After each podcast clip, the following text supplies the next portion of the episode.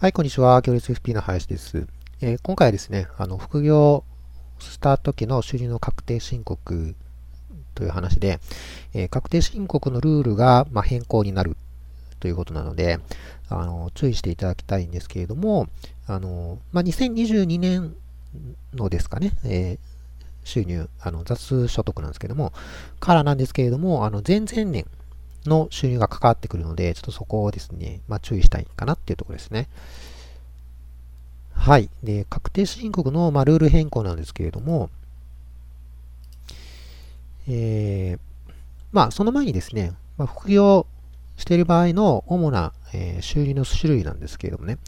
あの、まあ、いろいろあって、給与所得があったりとか、雑所得だったりとか、事業所得、まあ、不動産所得とかあるんですけども、今回の話はこの雑所得のところですね。これの確定申告のルールがちょっと変わりますよというようなところです。で、あの、まあ、収入とかね、所得とかっていう言葉が出てくるので、えー、とりあえずそこを押さえときたいんですけれども、あの、所得っていうのは、その収入から経費を引いたものだっていうことですね。で、この後その数字の基準が出てくるんですけども、このあくまでも所得っていうところなので、あのー収入がわーって増えたから、あ基準が変わるかっていうと、そうではなくて、その分、その経費がね、ガンガン使っているということであれば、まあ、所得はそんなに増えませんので、あの、そのあたりをですね、あの、注意して判断していきたい、いただきたいかなと思います。で、あの、具体的にはですね、どう変わるかってことなんですけども、あの、2022年ですね、あの、この動画作ってるのは2020年なので、まあ、2年後の雑所得から変わるんですけれども、これの確定申告のルールが、えちょっと変更になると。で、どうなるかっていうと、その雑所得額に応じて、えー、3段階に、えー、まあ、なりますよと。あのまあ、簡単なパターンから、ちょっと、うん、めんどくさいパターンまで3段階になりますというふうなところですね。で、この、その3段階のどこに、うーん、位置するか、どこになるかっていうのは、その前々年ですね。前々年の雑所得額っていうのを基準にしましょうというふうな形だそうです。前々年なんで、まあ、2022年から変わるって言っても、1年前、2年前ですね。なので2020年、つまり今年ですね。今年の雑所得額っていうのが、あ基準になりますので、そこをまあ、あのケアしておいてほしい、まあ、注意しておいてほしいということですね。はい。で、これが、あの、令和2年の税制改正大綱の中に、えー、ありますので、えー、ちょっと、まあ、見てみようかなと思いますけれども、うん、こうかな。ここの部分ですね。あの、このページは、あ財務省のあの税制改正大綱ですね。令和2年と税制改正大綱のページなんですけれども、その中ですね、まあ、たくさんいろんなこと書いてあるんですけれども、うん、と、副業の方に関係しているのはここですね。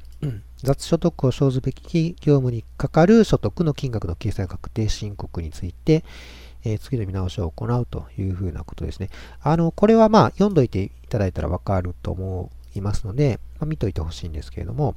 あのー、まあ、税制改正大綱なので、あの、細かいところは、あ実務に応じて、ま修正されていくことかなと思うんですけれども、まあ、大まかな方向性としてはね、決まってます。こんな感じで決まっているというふうな感じですね。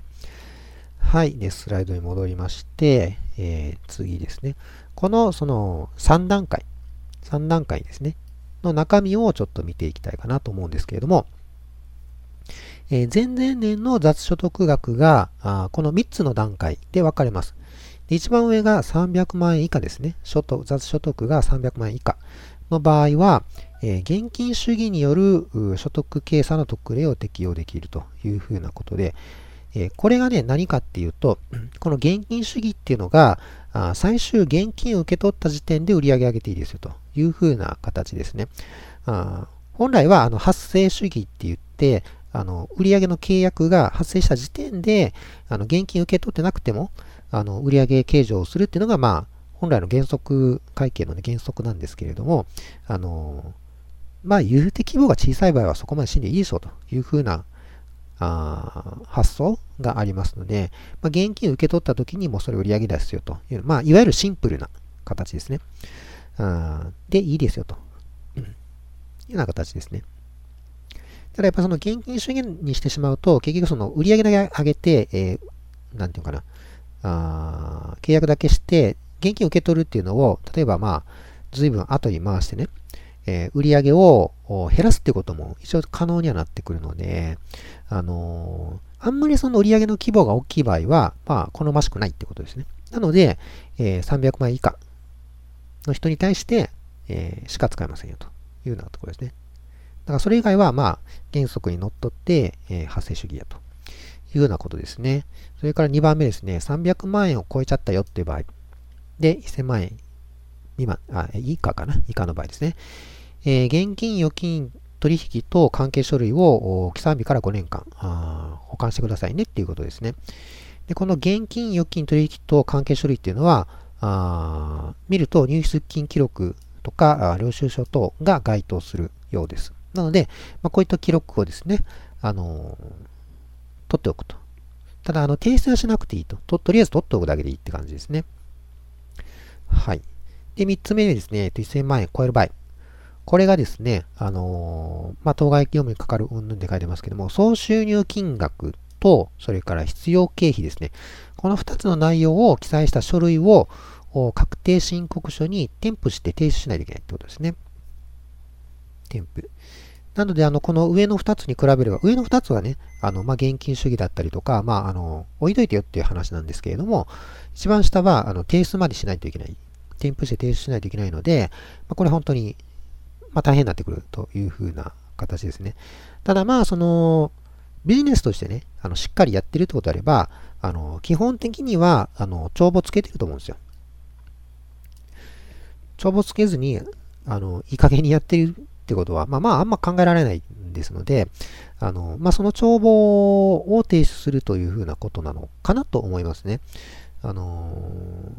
でも個人事業主とかであれば、まあ、売上明細っていうのをつけるんですけれども、まあ、あれに似た形なのか、あれをそのままつけるのかちょっとよくわかんないですけれども、あの、この文章だけでね、わかんないですけれども、まあ、実務としては、まあ、そんな感じになるのかなと思います。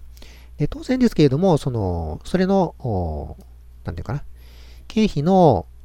証明書類となる領収書ですね。これはまあ当然保管しておくと。まあ、ここには明確には書いてないですけれども、あの、例えば税務監査入った時に、えこの売上やじゃないや、この経費の証拠を見せてくださいというふうに言われた時に、はい、どうぞって言って領収書を出せないと、当然、あの、まずいですので、まあ、領収書は当然保管するというような形かなと思いますね。はい。以上がこの3段階になりますよというふうな話で、えっと、実際には2022年の雑所得から適用ですので、えー、確定申告はその翌年の2023年ですかね、からというふうな認識で、えー、いいかなと思います。はい、ということで、えっ、と、簡単にまとめていきますけれども、まあ、2020年のね、雑所得から確定申告のルールが変わりますということで、まあ、これね、まあ、明らかに副業全盛の時代を見据えた改定ですね。あの、これからどんどん副業の人口も増えるし、えー、副業のね、えー、スタイルもあの本格的になっていって、え収入が増えるだろうと、増えていく人が、増えるだろうというふうなところを見据えて、あのまあ、その辺改定しますというふうなところですかね。それから、あ当然ね、副業と言っても、重要な収入源だと思いますので、もう今後はですね、まあ、その本業だけっていうのは、もちろん少なくなってくると思いますね。副業もしてる、本業がもちろんあるんですけども、副業もしてるって方が、まあ、本当に、えー、普通になってくると、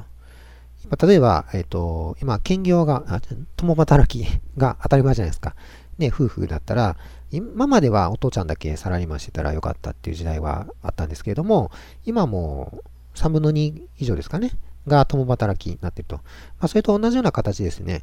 とにかくその収入源を複数持っておくというようなところが、あだんだん当たり前になってくると思いますので、まあ、そういった時代になってくるということですね。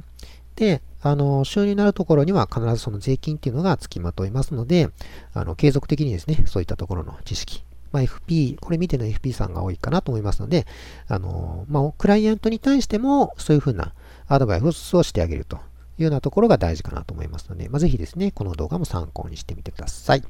はい、ということで、今回以上になります。またね、別の動画でお会いしましょう。どうも最後までありがとうございました。